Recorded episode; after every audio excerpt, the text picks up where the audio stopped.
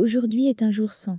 Un jour où je préférerais grandement rester au chaud dans mon lit, plutôt que de travailler. Et oui, même si j'adore ce que je fais, j'ai des coups de mou, des coups de déprime qui passent par là, parfois. L'arrivée du froid y est pour beaucoup je crois.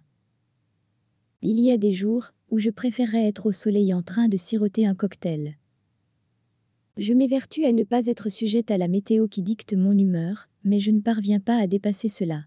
C'est étrange, comme les émotions peuvent nous rendre la vie impossible. Il n'y a rien de grave, juste un 8 degrés et des nuages, mais je me sens déprimée. Je dois être une fleur, je fane si le soleil s'en va, et je deviens toute fripée dans le froid. Plus sérieusement, comment gérer ces jours sans? Eh bien je ne me mets pas de coups de pied aux fesses, je préfère une méthode plus douce et compréhensive, mais je ne me laisse pas procrastiner ou râler pour autant.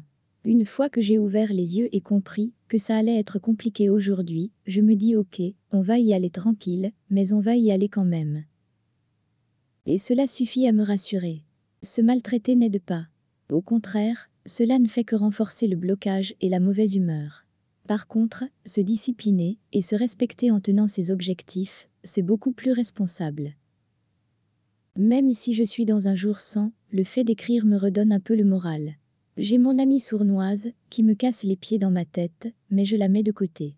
Je me dis que j'ai envie de passer une journée agréable, que j'ai envie de me sentir bien, et même si je ne me sens pas au top, je vais passer une bonne journée en évitant à tout prix de me torturer. Je sais que les jours sans je ne serai pas très créative, alors je me réserve du travail plus administratif, plus mécanique pour ces jours-là. Je m'accorde le droit à ce que mon cerveau ne soit pas d'humeur à la fête. C'est ainsi, et je ne vais pas m'en vouloir pour cela. Et puis, peu à peu le jour s'en devient un jour ordinaire, il n'est plus cette vilaine bête noire que je veux éviter à tout prix.